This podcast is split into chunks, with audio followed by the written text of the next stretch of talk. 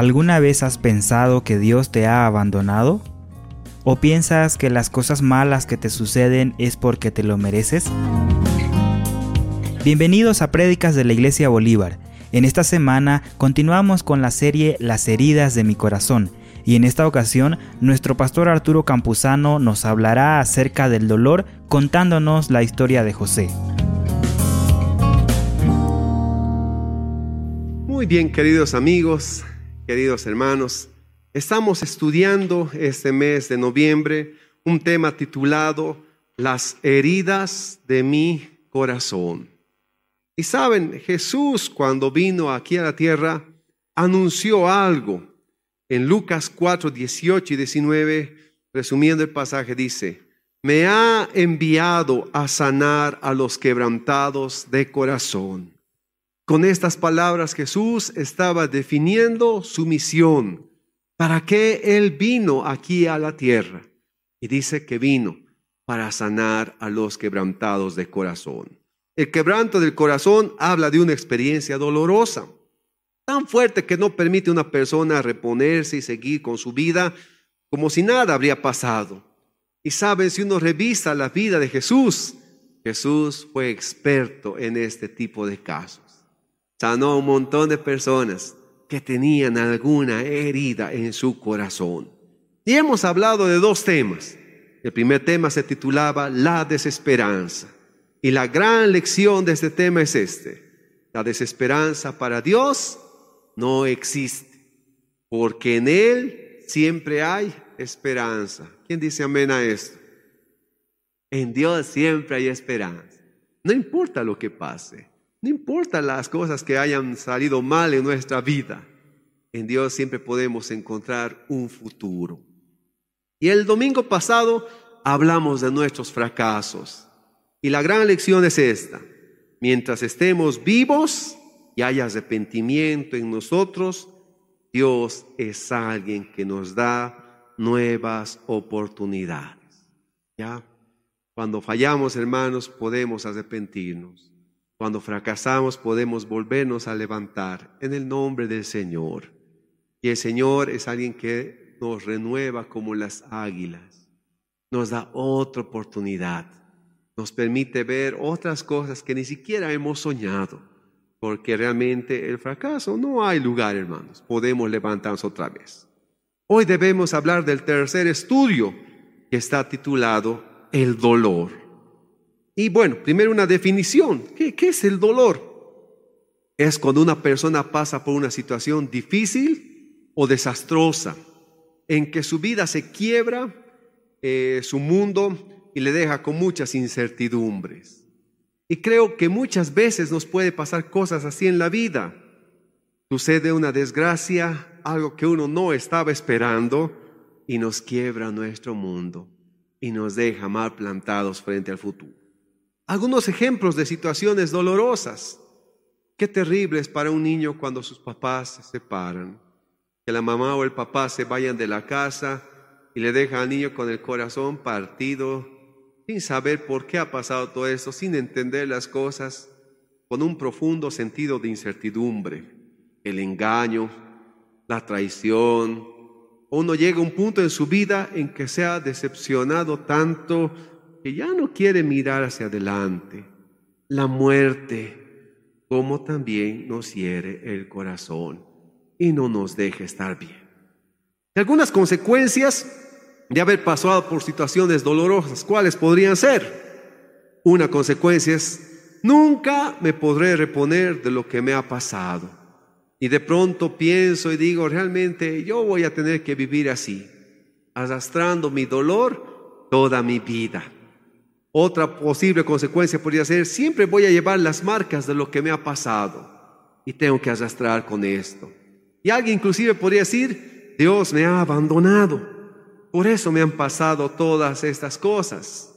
O peor aún, yo me merecía lo que me pasó y malentender mi valor, malentender lo que pasa realmente en el mundo.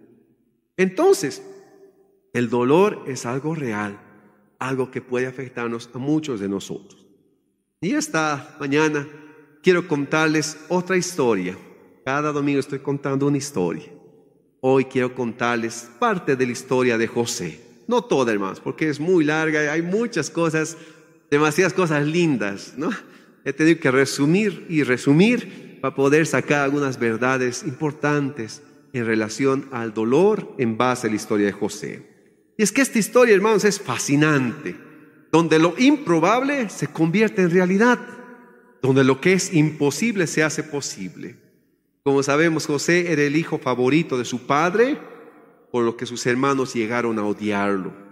Y en la primera oportunidad que tuvieron, lo vendieron como esclavo. Y saben, eh, en ese momento el mundo de José se quebró, se llenó de dolor, ya que lo había perdido todo. Perdió en un momento su libertad, perdió su país e idioma, perdió la hermosa posición que quizás antes tenía, ¿no? Una carpa que seguramente exclusiva para él con todas sus cosas de adolescente. Ojo, José en este momento tenía 17 años ya. Perdió a su familia, y en esa situación José pudo hundirse en su conmiseración, ¿no? diciendo, ay de mí, pobre de mí, qué barbaridad, ¿por qué me ha pasado todo esto?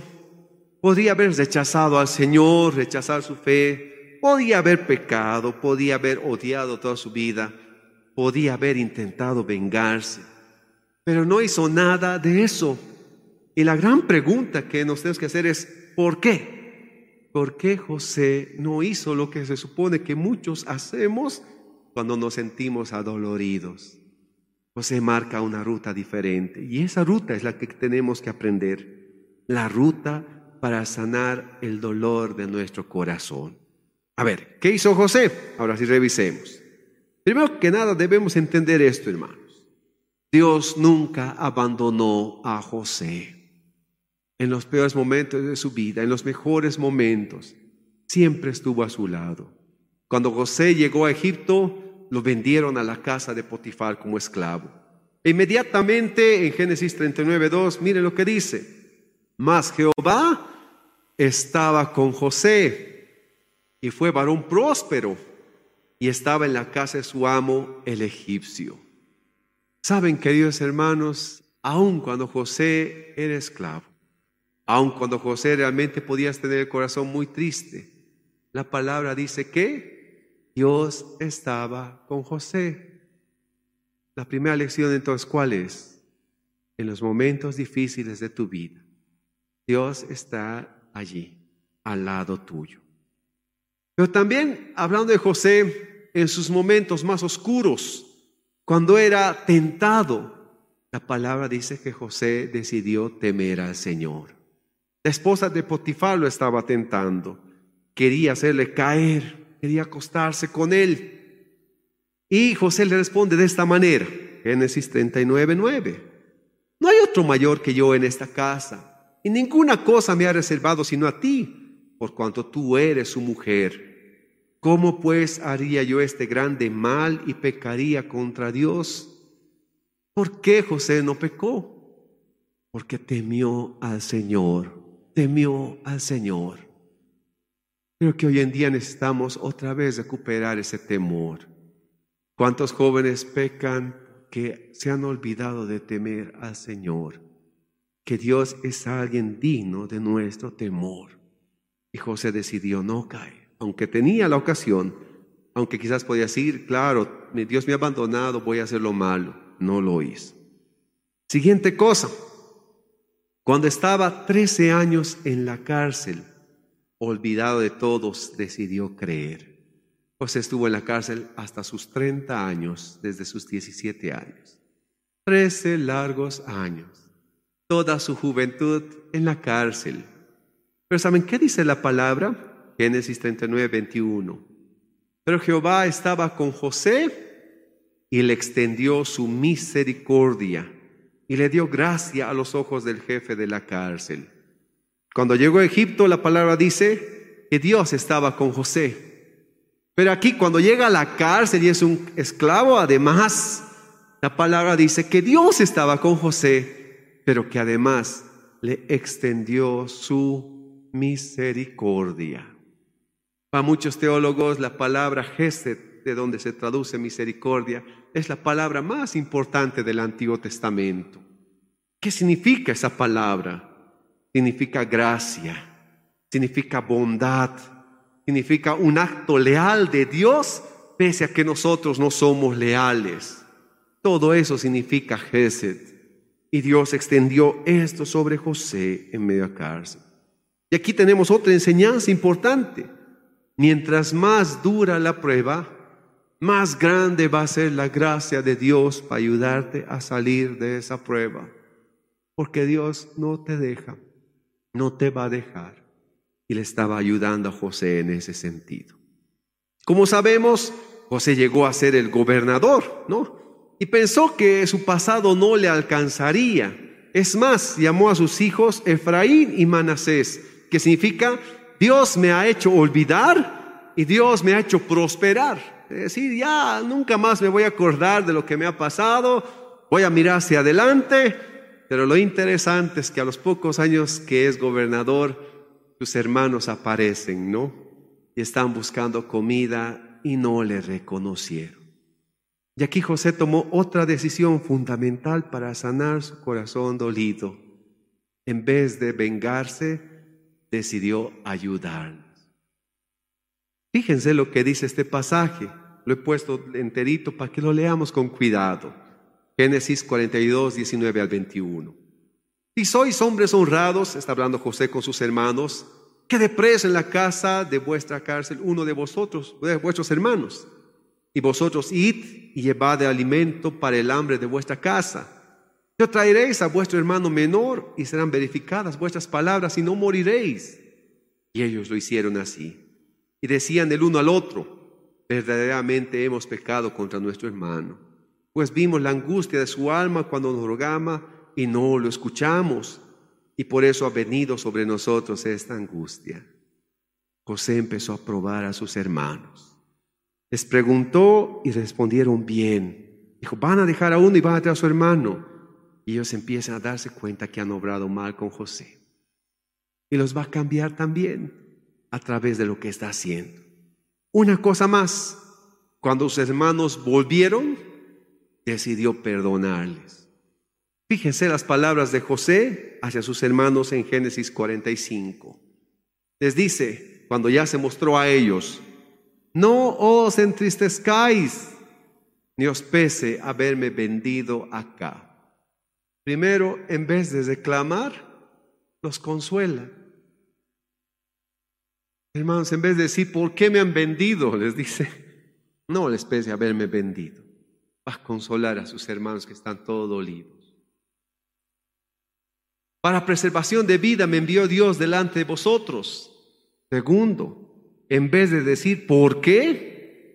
José reconoce que Dios está obrando un propósito perfecto, mucho más grande de lo que él pueda soñar siquiera a través de las cosas malas que han pasado.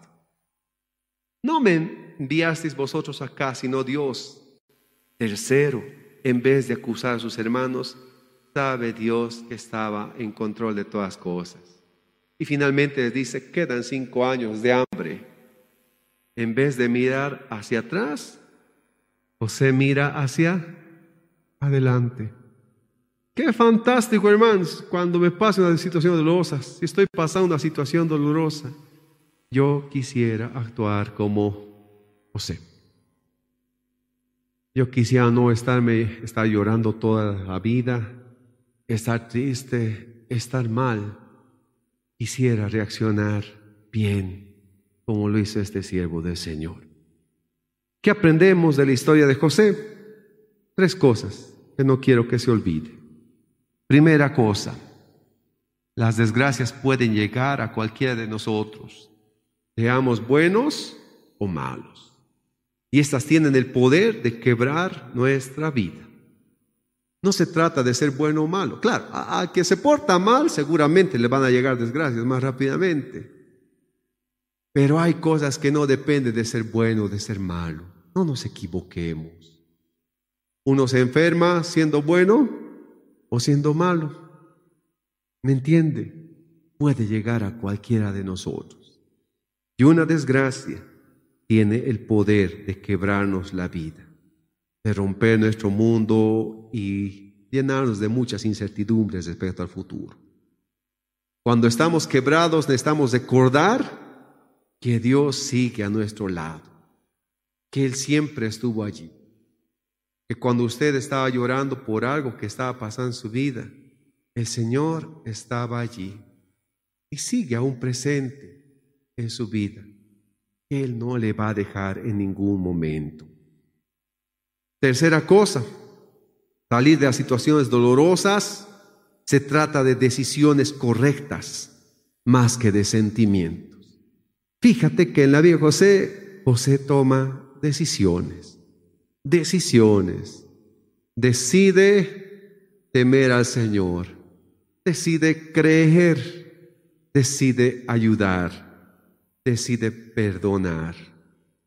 Entonces, sana de su dolor. Entonces puede ir adelante. Bueno, algunas verdades de la palabra del Señor en torno al dolor. Primera verdad que ya le hemos dicho. En los momentos más duros de mi vida, necesito recordar que Dios está a mi lado.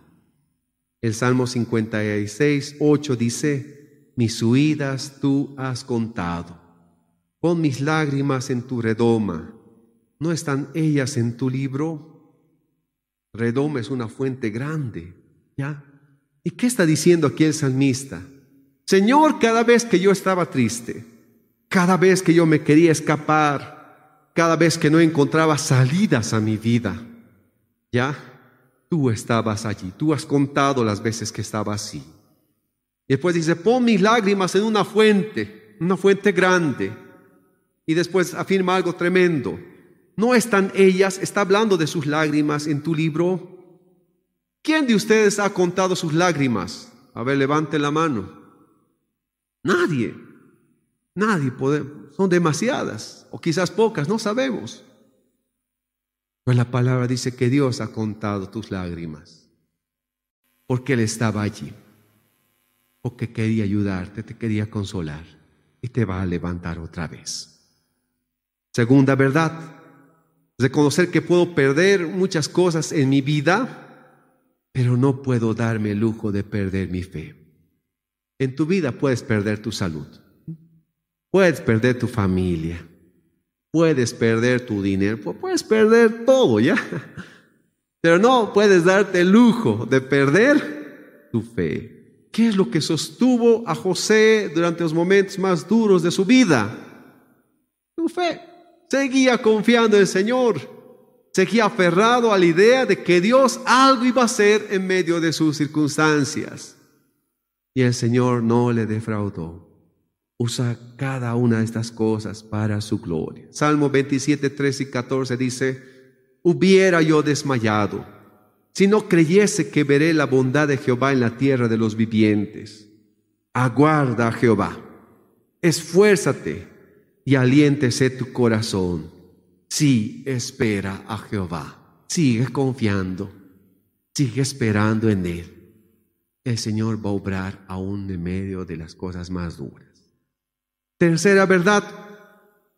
Cuando las cosas dolorosas llegan a mí otra vez, debo dar al otro no lo que merece, sino lo que necesita. Y aquí estamos hablando del perdón ser capaz de perdonar a otros. Hace dos domingos hemos leído Isaías 53, 5 y 6, pero hoy también es necesario leerla otra vez. Miren lo que dice. Mas el herido fue por nuestras rebeliones, molido por nuestros pecados. El castigo de nuestra paz fue sobre él, y por su llaga fuimos nosotros curados. Todos nosotros nos descarriamos como ovejas cada cual se apartó por su camino, mas Jehová cargó en él el pecado de todos nosotros. Cuando Jesús estaba muriendo en la cruz, estaba muriendo por tus pecados, por las cosas malas que tú has hecho contra Él. Pero también estaba muriendo por aquellas cosas que otros han hecho contra ti, para que tú seas libre para que tú no tengas que vivir cargando esas cosas. para que tú puedas levantarte otra vez. En esencia, perdonar es dejar de cargar con el dolor, eh, culpa, remordimiento, rencor y dejar que la sangre de Cristo cubra los pecados que otros han cometido contra mí. Este es el camino de la libertad. Y una verdad más, de las cosas malas que nos suceden, que son fruto del pecado y la maldad propios de este mundo caído en que vivimos, Dios es capaz de sacar bendición para muchas personas. No es que Dios quiere que nos pasen desgracias. Vivimos en un mundo caído, donde hay muchas cosas malas que son consecuencias del pecado. Pero aún en medio de esas circunstancias, Dios es capaz de hacer algo magnífico como en la vida de José. De lo malo cuando confiamos en Él, el Señor es capaz de sacar algo bueno. El Salmo 84, 6 dice, atravesando el valle de lágrimas, lo cambian en fuente, cuando la lluvia llena los estanques. Está diciendo que las experiencias dolorosas, Dios es capaz de convertirlas en manantiales que van a dar vida a muchos. No te olvides de eso. Y para finalizar, quiero leer parte de la letra de una canción de Dani Berríos, que dice de esta manera, Qué fácil es cerrar mis ojos y convencerme que nada puedo ver, o tan fácil cerrar mis oídos y convencerme que nada puedo escuchar. Es tan fácil decirle a mi mente que es un trabajo de su imaginación, pero mi corazón rehúsa aceptar excusas que me dicen que no debo creer. Lo que me digas yo haré, donde me mandes yo iré. Pondré mi confianza en ti. Y si es tu voluntad, debo empezar todo de nuevo. Y quiero que te quedes con esta frase. Sigo confiando en ti. En las cosas que te estén pasando, sigue confiando en el Señor. Toma las decisiones correctas. Vas a salir y tu vida va a ser de bendición. Vamos a orar. Padre Celestial, Dios de toda gracia, Dios de todo poder. Tú conoces cuántos corazones adoloridos hay aquí, Señor.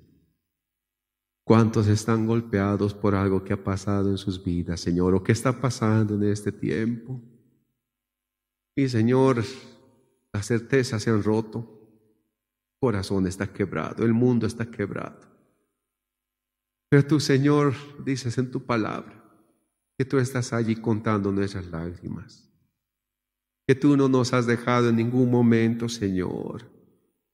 En medio de circunstancias duras, ayúdanos a no tomar decisiones equivocadas, sino aferrarnos a nuestra fe, aferrarnos al hecho de que tú puedes obrar, Señor, en medio de todas cosas, estar dispuestos a no ceder a tentación, estar dispuestos a seguir creyendo estar dispuestos a ayudar, estar dispuestos a perdonar y así encontrar, Señor, en ti la sanidad que necesita nuestro corazón, Señor. Cambia nuestras lágrimas en manantiales, Señor. Haz ese milagro una vez más. Te queremos rogar. En tu nombre poderoso oramos. Amén.